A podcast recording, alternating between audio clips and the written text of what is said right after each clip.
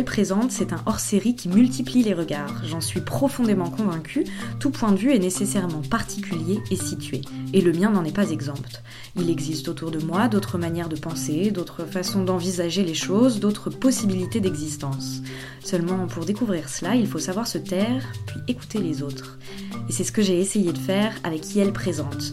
Pour chacun des épisodes de ce hors-série, je me suis éclipsée et j'ai confié mon micro à un ou une critique d'art ou commissaire d'exposition.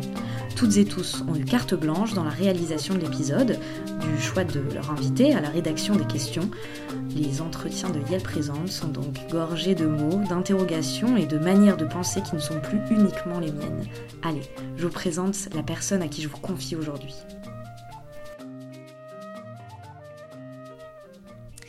Aujourd'hui, l'épisode de Yale Présente est pensé par une curatrice indépendante.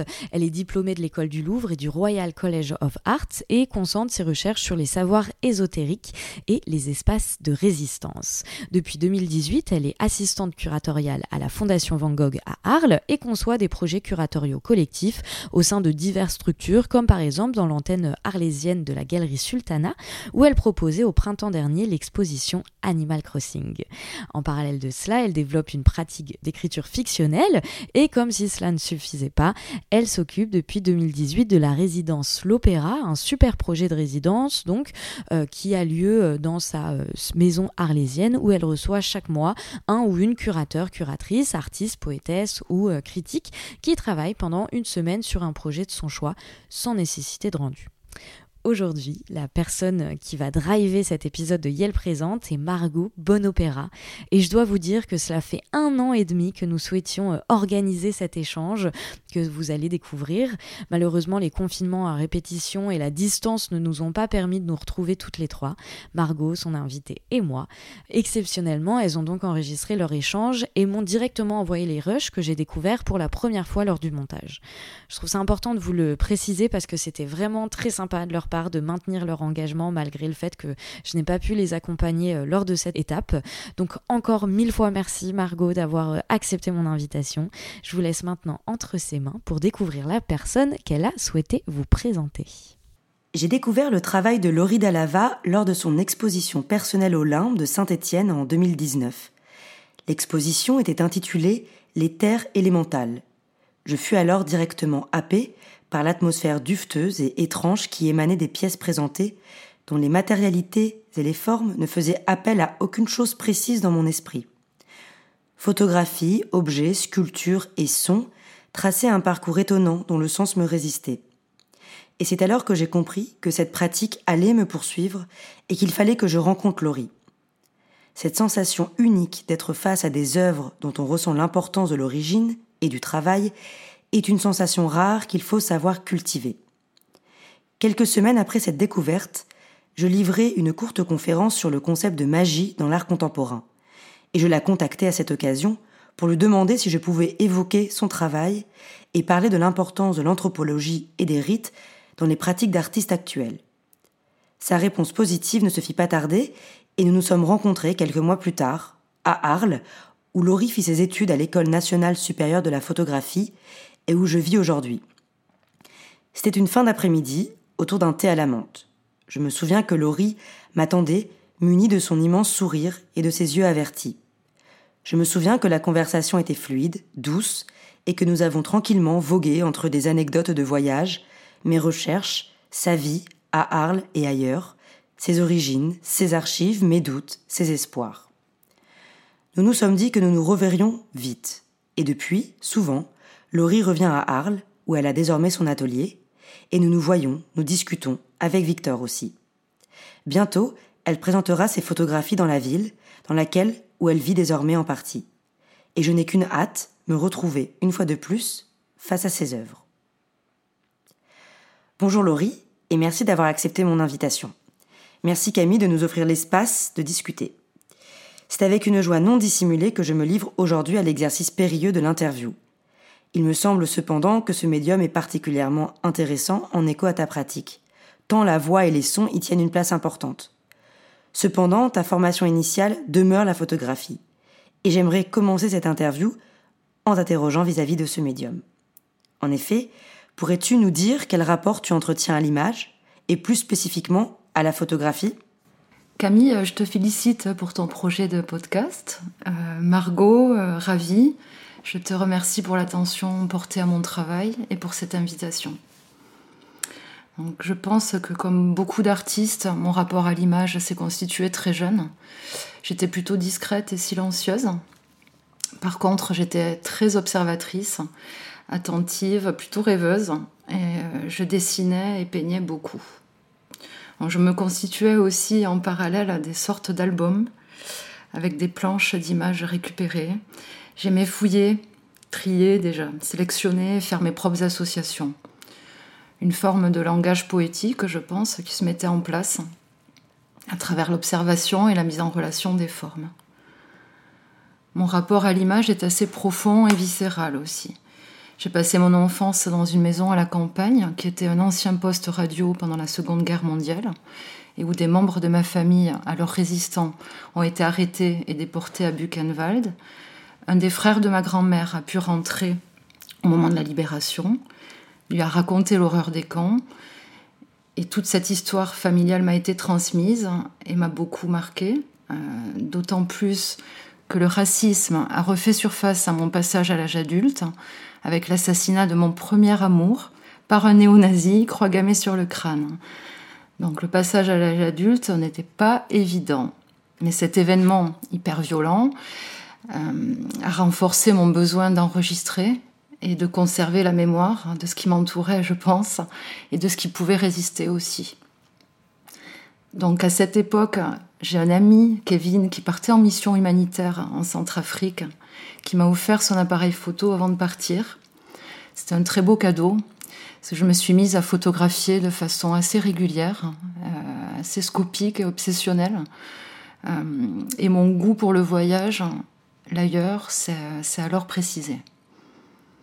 Je m'orientais souvent vers des no man's land, des zones laissées pour compte, des terrains vagues, hein, les friches, les usines désaffectées, en périphérie, toujours à la lisière d'eux, en marge de quelque chose. J'y photographiais des formes assez simples et archétypales, des objets esselés, déplacés, des rebuts, des concrétions, traces d'une présence humaine disparue. Mon premier ensemble photographique s'intitule Canop. Il s'agissait de quatre photos d'indices trouvés au sol entre Istanbul et Helsinki, le pli d'un rideau, des pneus flottant dans une eau noirâtre et bulleuse, deux caisses en bois scellées, enfoncées dans la neige, une pièce de puzzle perdue dans l'herbe. Ce corpus d'images faisait référence aux vases canopes de l'Antiquité égyptienne, des vases anthropomorphes à la tête animale, destinés à recevoir les viscères embaumés des défunts. On les déposait au nombre de quatre près du sarcophage. Chaque vase était associé à un génie, à une déesse, et un point cardinal pour la protection des morts. Bon, j'utilise donc beaucoup la photographie dans mon travail, mais c'est loin d'être un rapport documentaire au réel. En général, ce n'est pas vraiment situable, ni temporellement identifiable. Je parle souvent d'anesthésie du contexte. Les éléments photographiés sont cernés euh, dans toute leur simplicité, leur brutalité.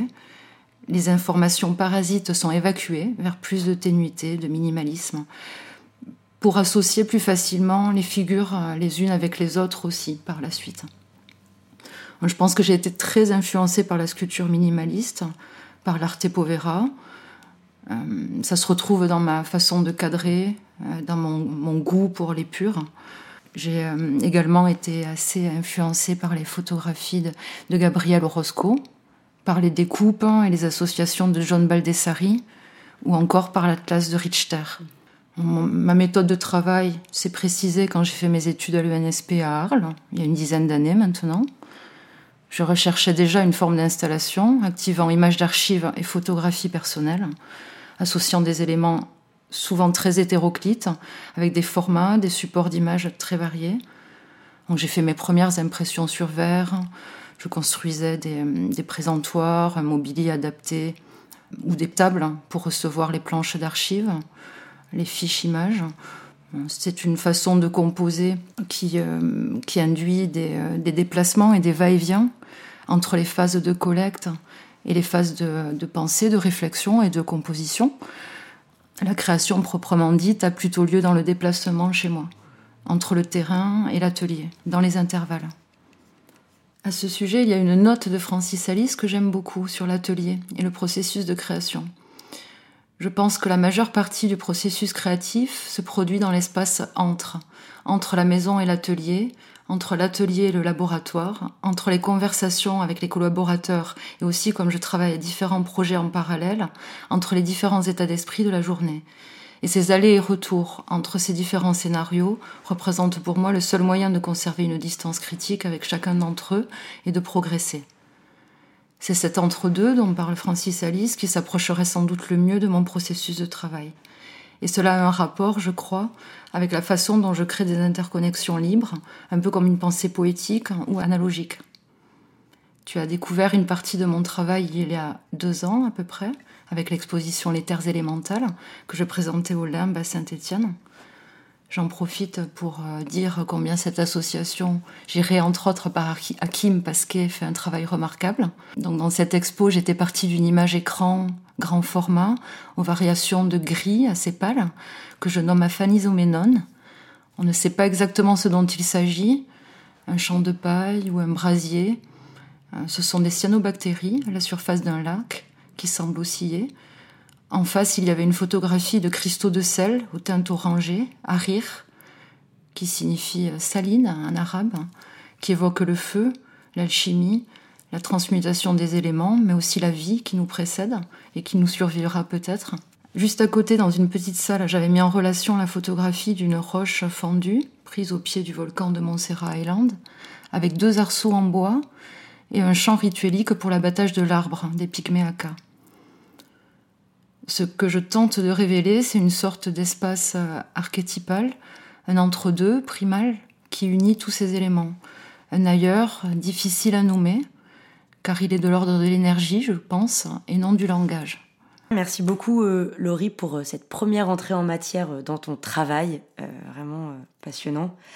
J'aurais bien aimé t'interroger également sur la série sur laquelle tu travailles depuis bientôt une quinzaine d'années qui se nomme Anesthésie. Si tu pouvais nous, donner quelques indices sur euh, de quoi elle est composée et comment tu y travailles. Alors, la documentation anesthésie est une recherche euh, iconographique. C'est une forme d'atlas d'images et de documents collectés sur les différents états de la conscience, sur les phénomènes de transformation en règle générale. Ce n'est pas hyper évident à définir pour moi, parce que je pense que cette archive reste très ouverte hein, et un travail au long cours.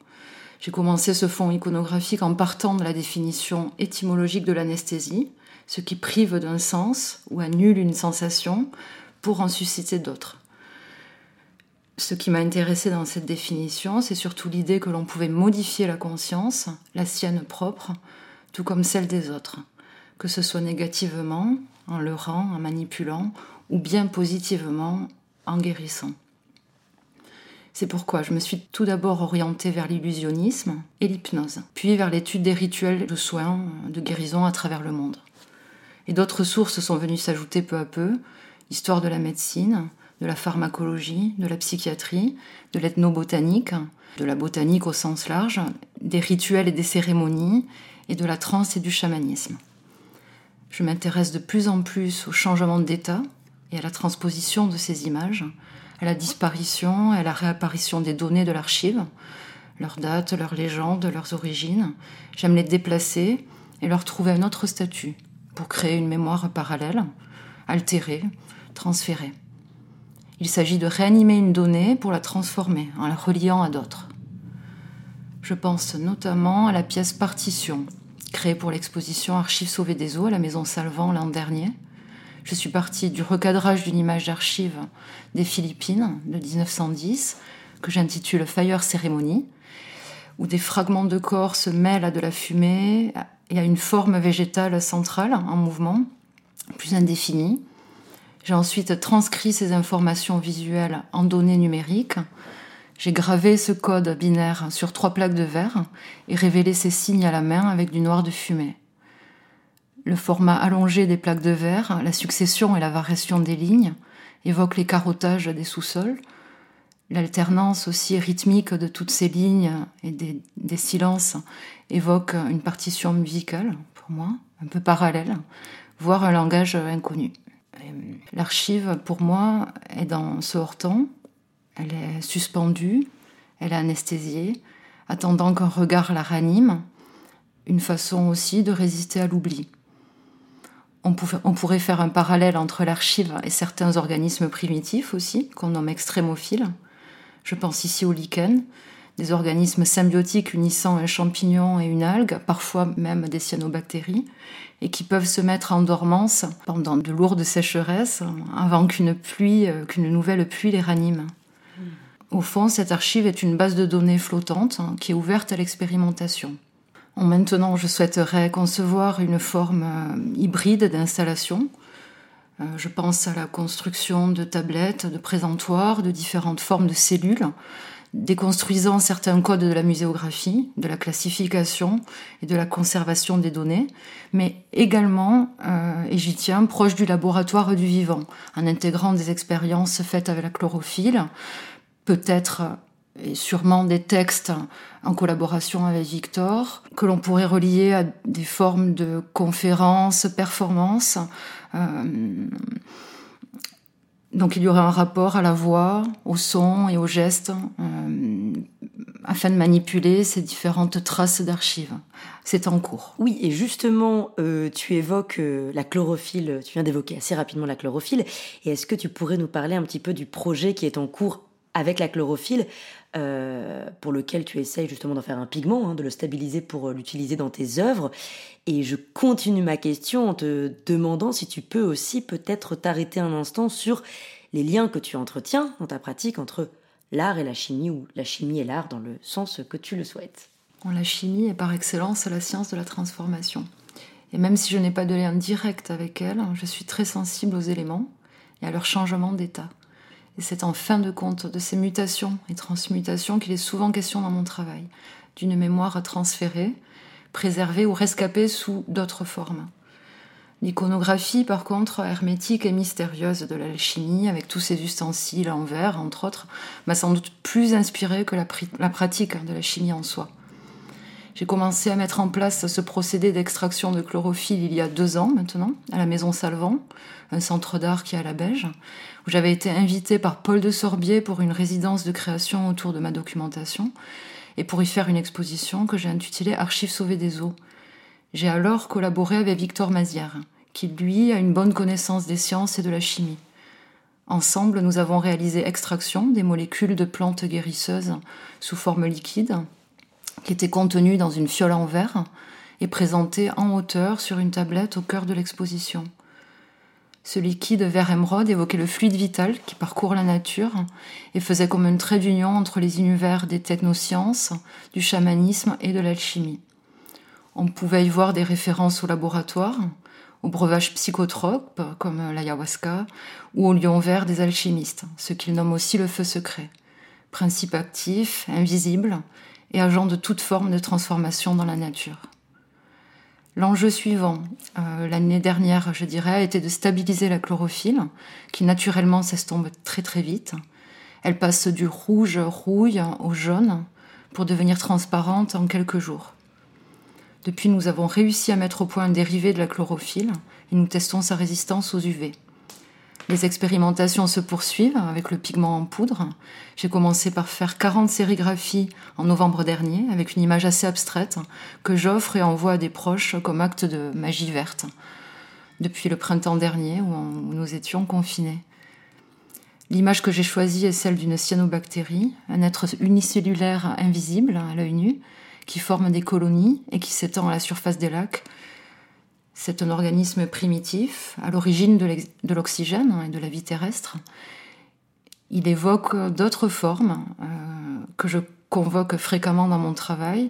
Moi, j'y vois une éruption volcanique, j'y vois une constellation, un réseau neuronal ou du mycélium.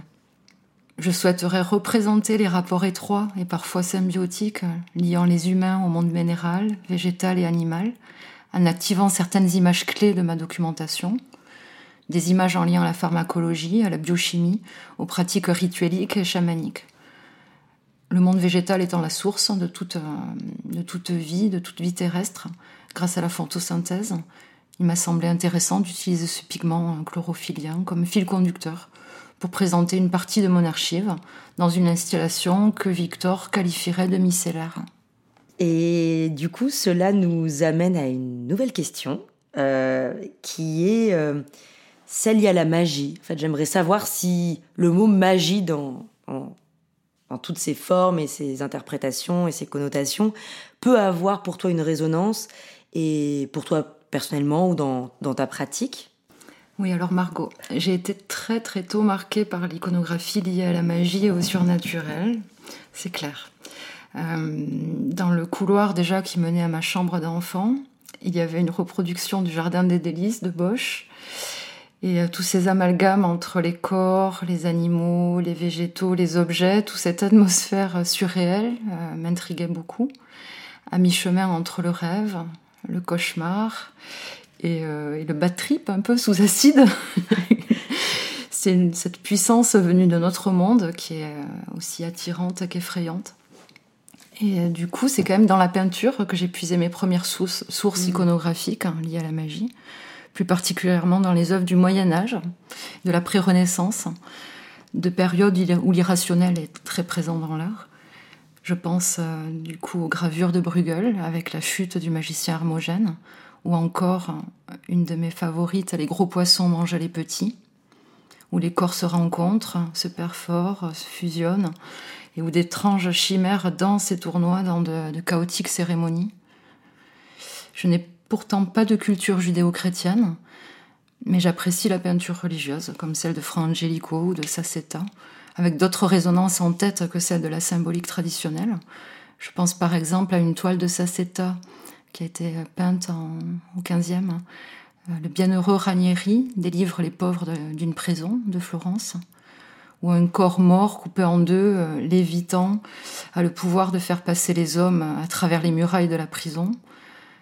Toutes ces figures d'anges m'évoquent celles des messagers entre les mondes, intermédiaires entre le visible et l'invisible, comme le sont les esprits de la nature dans les sociétés chamaniques.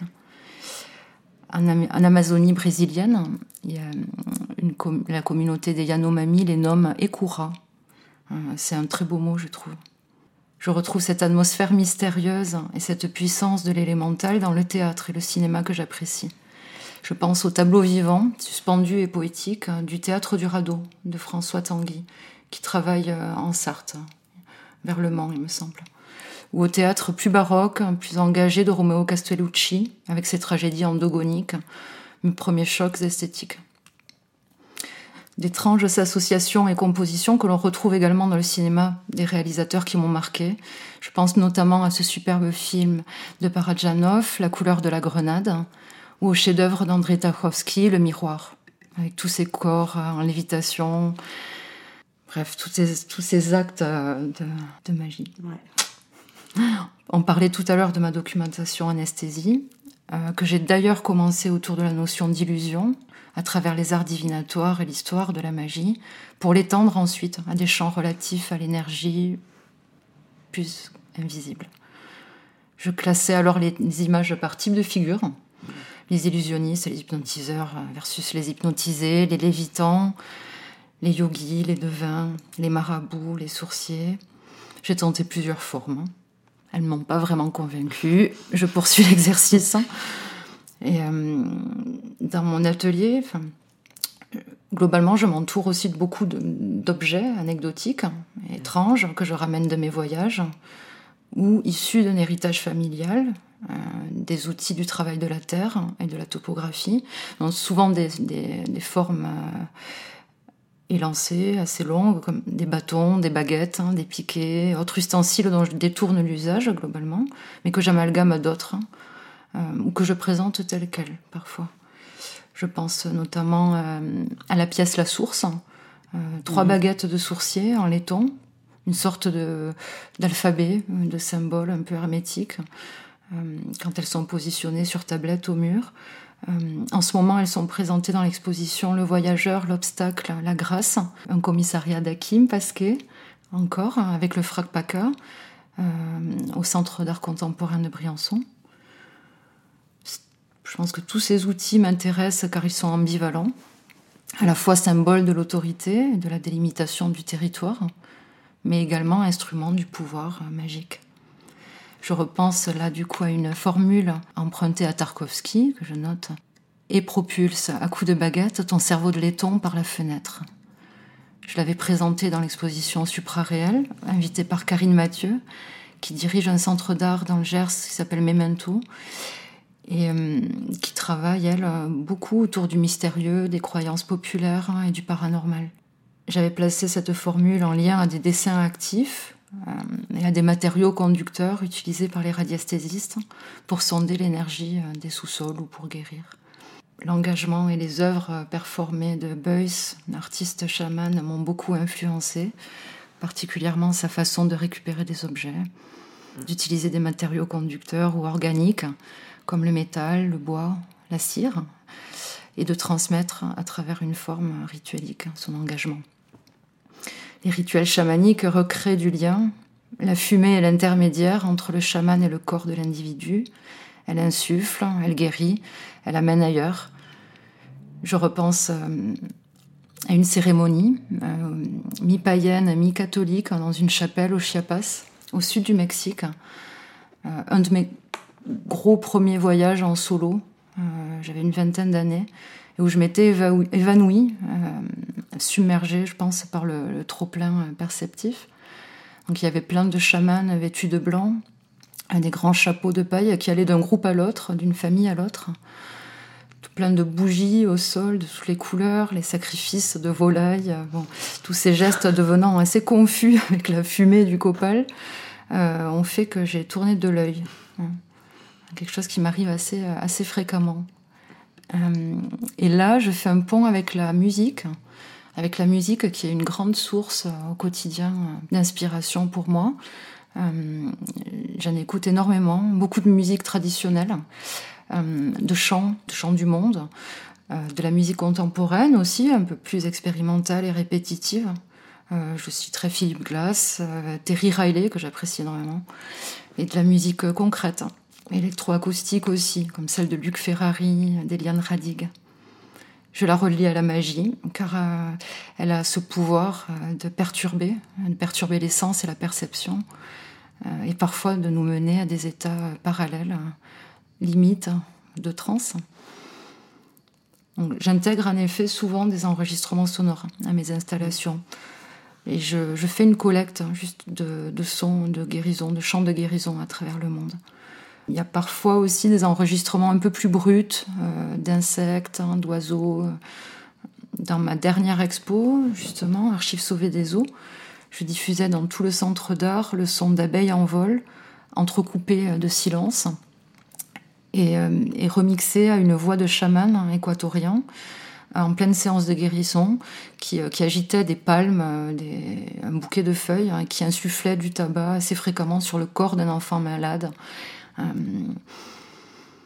Voilà, un petit peu tout, en gros, quoi, la magie et les mystères de la vie. Merci encore une fois, Laurie, pour toutes ces, informations. Du coup, ça m'amène euh, à une autre question, à une cinquième question.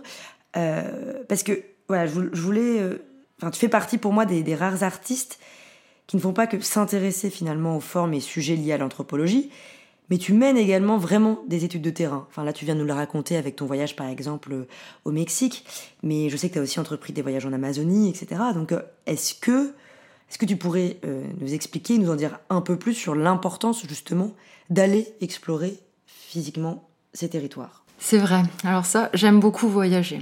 depuis toute jeune, euh, j'ai travaillé de nombreuses années en parallèle à mes études. 18 euh, ans environ, 18 ans en saison, euh, pour explorer un nouveau territoire à chaque année, pour me payer mes études aussi. Hein. Et je me suis toujours sentie un petit peu aventurière, en solo, un petit peu archéologue. Euh, j'ai d'abord été attirée par les civilisations antiques hein, du bassin méditerranéen. Euh, je suis d'origine italienne, peut-être que ça fait un, petit truc. Euh, et fait mes premiers voyages solo du coup en Italie, en Grèce où je reviens, en Turquie, au Maroc aussi où je reviens assez souvent pour la richesse de ces sols. Je vois le sous-sol comme une sorte d'archive de la Terre qui conserve dans ses strates la mémoire des aires géologiques. Suite à mes études en art plastique, du coup à la fac, j'ai décidé de partir au Mexique. Je pense que c'est mon premier gros voyage où j'ai passé plusieurs mois au Chiapas, dans le sud, alors que de nombreux conflits et des manifestations se déroulaient dans le pays. Là, les luttes, toutes ces manifestations pour le droit à la terre menées par le ZLN ont fait écho à mes propres petits engagements. Mais je me sentais un petit peu des, leurs. Les cultures ancestrales et leurs mythes m'ont toujours inspirée, de même que les cultures chamaniques, car elles ont peut-être été les premières à développer une conscience écologique et une relation symbiotique à leur environnement. Ensuite, j'ai découvert le Pérou en 2012 dans le cadre d'un post-diplôme au Centre de la Imagen à Lima. Euh, là, j'ai parcouru la ville pour photographier des chantiers de construction, beaucoup, euh, puis me suis rendue vers des zones un peu plus naturelles en contrepoint. Le pays étant situé au niveau de la ceinture de feu du Pacifique, les sols sont hyper riches hein, géologiquement. C'est rempli de merveilles. Je constitue euh, depuis d'ailleurs une archive sur la volcanologie, depuis ce séjour au Pérou en 2012, où j'ai vécu l'expérience de mon premier tremblement de terre à Lima, euh, puis découvert de superbes sismogrammes papier dans le désert d'Atacama au Chili. Et euh, la figure du volcan revient très régulièrement dans mon travail, tout ce qui a trait au géologique, hein, à l'analyse des sous-sols ou au tellurique. Son pouvoir de création et de destruction fait écho au risque d'explosion à venir, d'extinction peut-être également à venir, mais aussi à la capacité de résistance de certaines espèces, au pouvoir d'adaptation aussi du vivant. Donc je me suis souvent intuitivement rendue dans des territoires où il y avait une activité sismique, que ce soit par la route ou par la mer. C'était assez intuitif, mais je l'ai réalisé plus tard, mais il y avait toujours un volcan euh, sur le territoire où j'allais et du coup des rituels païens proches de, ces parois. Je parle de la mer parce qu'en 2015, j'ai embarqué euh, sur un voilier euh, pendant deux ans environ, qui était parti pour un tour du monde, euh, où je me suis greffée par étapes en Méditerranée, puis dans l'arc antillais, jusqu'au Venezuela et jusqu'à Panama. Donc je repense notamment à des journées que j'avais passées à photographier la zone interdite de, l'île de Montserrat, au pied du volcan euh, Soufrière Hills. C'est une île qui a été quasiment ravagée, enfin la moitié de l'île est ravagée par les cendres. Une grande partie de la population a migré euh, sur d'autres îles de l'arc antillais et en Angleterre aussi pas mal. J'étais complètement fascinée quoi, par ce paysage euh, de ruines et cette sensation aussi d'énergie primitive. Après, euh, j'ai eu un soutien important du CPIF en 2018, qui a produit une partie des photographies prises lors de ces voyages. Euh, l'exposition s'appelait, s'intitulait De soufre et d'azote. Mmh. Il y avait un, immense rocher, comme fendu par la foudre, un arbre brûlé, les restes d'un temple recouvert de cendres, prises euh, sur Soufrière Hills. Il y avait aussi l'image jaune d'une concrétion de soufre prise dans le cratère de Vulcano en Sicile, les eaux vertes et guérisseuses de Pamukkale en Turquie. Mais en parallèle à l'installation, qui mêlait photographies, archives et objets ritueliques, je diffusais la pièce sonore Lodovolcan, où je lisais une liste de noms de volcans actifs. C'est une sorte d'hommage, d'offrande aux esprits de la terre. Ce qui me plaît, c'est euh, dans cette lecture, c'est l'ivresse de l'accumulation des noms, une forme d'incantation menant, euh, pouvant mener à la transe. En tout cas, une forme de méditation peut-être, de réflexion. L'Amazonie, l'Amazonie, j'y suis repartie il y a deux ans, en 2019, pour poursuivre euh, mes recherches autour du chamanisme. Je suis allée dans différents petits musées anthropologiques du pays et des archives euh, universitaires dans des bibliothèques aussi. C'était grâce au soutien de la DRAC, hein, de la DRAC Occitanie et d'une aide à la création. Beaucoup de ces lieux étaient fermés ou en rénovation, en restructuration, euh, de par, je pense, le, pouvoir en place mmh. de Bolsonaro. C'était assez, euh, assez, c'est ultra critique. Mais déjà, il y a deux ans, il y avait pas mal de lieux de la culture euh, qui fermaient peu à peu. Donc ça a été difficile d'accès pour avoir des données et accéder aux archives. mais, j'ai pu récolter pas mal de matière sur le chamanisme. Et j'ai également passé du temps à Nacre, à la frontière avec le Pérou, où se trouve la majorité des groupes autochtones les plus isolés. La Funai m'a autorisé à me rendre dans une communauté gérée par une cacique femme, où il y avait beaucoup d'artisanat et où elle mettait en place pas mal de stratégies d'autosuffisance, de troc et, de, une forme de résistance. Euh, pas très loin, et je pense que c'est ce qui m'a d'abord attiré intuitivement vers ce lieu, c'était euh, Chico Mendes, qui était un grand euh, militant écologiste, qui a été assassiné en, 1988, alors qu'il protégeait la réserve extractiviste, mmh. là où on exploitait le, latex, hein, de la déforestation illégale. Donc j'ai toujours eu ce besoin de m'immerger dans d'autres cultures pour des temps assez longs, en solitaire, même si je parlais pas forcément la langue les dialectes, mais j'avais besoin de, de, ressentir de l'intérieur, de comparer, d'observer avant un temps de décantation et de, de retranscription dans mon, dans mon travail plastique. Pour revenir sur quelque chose de plus, de plus peut-être proche de nous, euh, cette question va tomber un peu comme un cheveu sur la soupe, hein, mais est-ce que, est-ce que tu as des projets en cours ou est-ce que tu as des... Euh, des choses que tu aimerais réaliser, montrer. Enfin voilà, je sais que que présente en tout cas le podcast de Camille veille aussi justement à, à expliquer et en tout cas à, laisser un espace de, de, discussion sur les les manières d'être artiste et les opportunités ou non, les les invisibilisations ou non. Donc voilà, c'est je trouve que c'est intéressant en tout cas de poser cette question, de savoir voilà où, où est-ce que tu en es et est-ce qu'on pourra voir bientôt ton travail aussi? Alors oui, euh, donc moi je viens tout juste de m'installer à Arles mhm. mm, avec mon ami Victor. Donc, je, ça fait deux mois environ que je rénove un atelier euh, qui est juste au-dessus de la librairie du Palais pour celles et ceux qui aimeraient me visiter un de ces jours. Mhm. Euh, donc il me tarde assez de m'y installer hein, de, de, façon un peu plus euh, stable, en centralisant toutes mes affaires ici, parce que les choses sont un peu éparpillées. Euh, J'ai quelques expos de prévus pour la rentrée, en effet. Euh, donc d'abord en septembre, là, il y a une, j'ai une invitation qui a été faite par, euh, par Olivier, The Ices, pour une entracte dans une maison euh, arlésienne. Bon, je vais concevoir une planche, une planche autour de l'idée de symbiose pour, pour une vitrine et faire un petit ensemble de pièces pour l'intérieur de sa maison, dans la galerie. Quel est le nom de la galerie? The Ices. Super.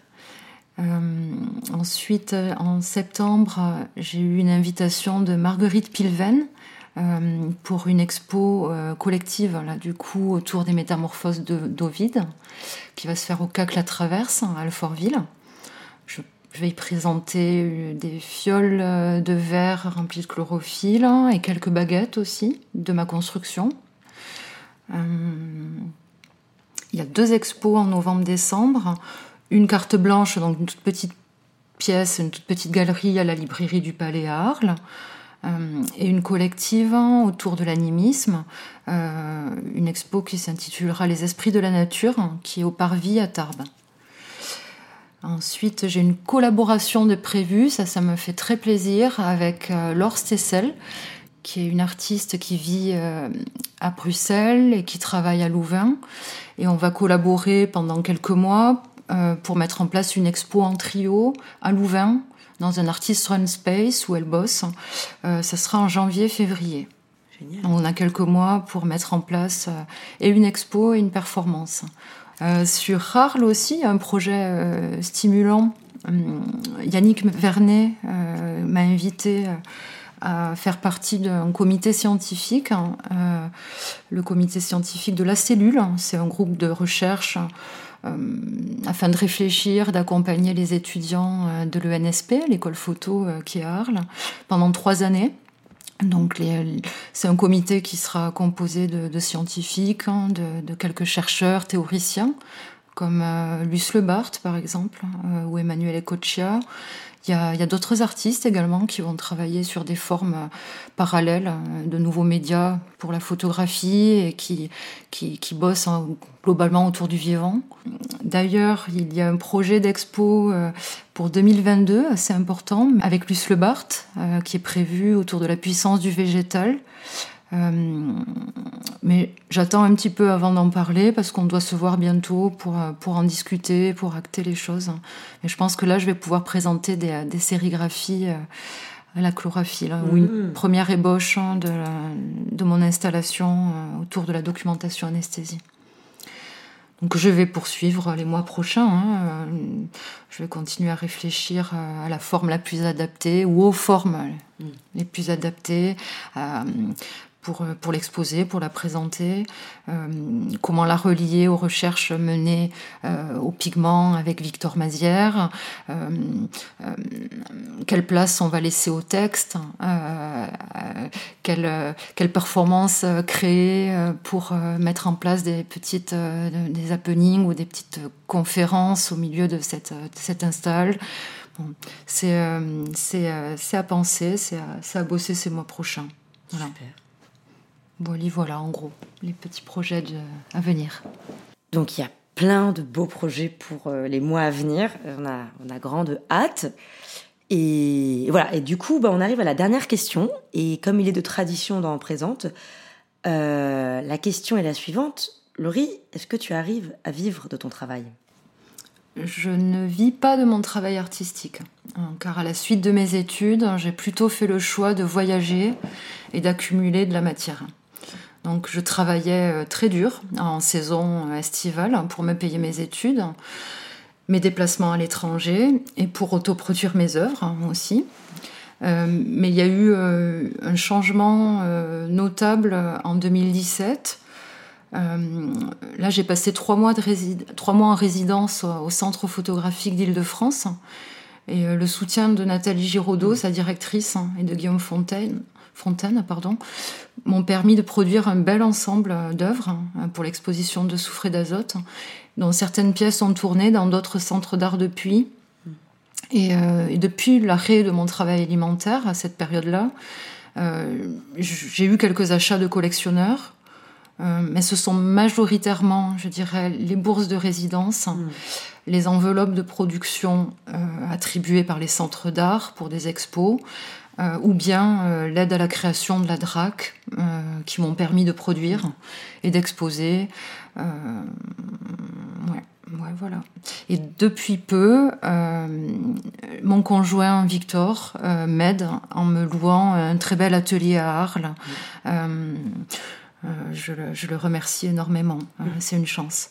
Et je pense que le soutien d'une galerie à cette étape du parcours serait la bienvenue. Et oui, madame, mais c'est pour ça que cette question euh, est très importante de savoir en effet euh, quelles sont les économies et les besoins des artistes aujourd'hui. Donc euh, merci pour cette, cette, cette réponse et cette transparence, Laurie.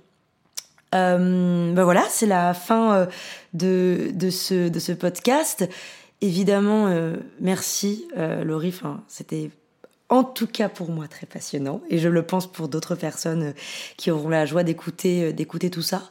Euh, voilà, merci pour le temps que tu as consacré à ces réponses, pour tout ce que tu nous as livré aussi d'intime et voilà, je suis très généreux donc je te remercie vraiment chaudement. Puis merci à Camille en tout cas de, de, m'avoir invité, ce qui m'a permis de t'inviter ensuite. Merci de, de nous donner l'espace de cette discussion et de prendre le temps de pouvoir discuter de tout ça. Euh, voilà, on est, euh, enfin, j'en suis, je t'en suis très reconnaissante, Camille. Et puis, euh, puis enfin, quand même un petit merci à, en effet, à Hakim Pasquier de d'organiser tout ce qu'il fait au Limbe, parce que c'est comme ça que j'ai découvert ton travail. Et il faut, il faut bien souligner tout le travail que font tous ces lieux, soutenus ou non, institutionnels ou non, privés ou non, mais voilà tout, tout ce qui se passe de manière surtout indépendante en dehors de Paris et dans toutes les régions. Je pense que c'est vraiment à souligner parce que parce que c'est comme ça qu'il y a aussi euh, la possibilité de voir les travaux euh, d'artistes comme euh, comme Laurie. Donc donc voilà, merci à lui. Je passe le micro à Laurie. voilà, s'il un petit remerciement. Bah oui, bien sûr. Merci beaucoup à toutes les deux. Écoutez, je suis ravie d'avoir partagé toutes ces, ces confidences et, et quelques bribes sur mon parcours et mon œuvre. Merci Margot. Écoute, je suis ravie de t'avoir rencontré. Euh, je, suis ton travail de, curatrice euh, euh, de près et, c'est, tu mets de très belles choses en place, de très beaux concepts. je te souhaite une belle réussite dans ce monde-là. Mhm. Et, et, Camille, une bonne continuation, une belle continuation aussi pour tout ce que tu fais avec UL Présente. Bravo et merci à toutes les deux. Merci. Merci à Margot Bonopera et Laurie Dallaval pour ce joli moment. J'ai trouvé leur échange planant. J'ai adoré le fait que Laurie aborde les choses dans leur entièreté quand elle s'intéresse à l'anesthésie. Elle y trouve à la fois des notions de manipulation, mais aussi de guérison. Et puis les, rencontres qu'elle a fait au Panama comme au Chili m'ont passionné. Quand j'ai découvert le concept de l'écoféminisme il y a quelques temps, euh, on m'a plusieurs fois conseillé d'aller voir le travail de Laurie. Alors l'entendre enfin parler de chaman avec un E et de sorcière m'a terriblement enthousiasmé. Voilà, c'est la fin de cet épisode de Yel Présente. On est déjà à la moitié de la semaine. Demain, je laisse mon micro à une amie que nous avons en commun avec Margot. Et normalement, si vous suivez Présente depuis le début, vous savez qu'elle m'a inspiré de nombreux épisodes. Alors, vous l'avez. De mon côté, je serai bouche cousue jusqu'à demain pour le quatrième épisode de la semaine. Mais d'ici là, prenez soin de vous et je vous embrasse.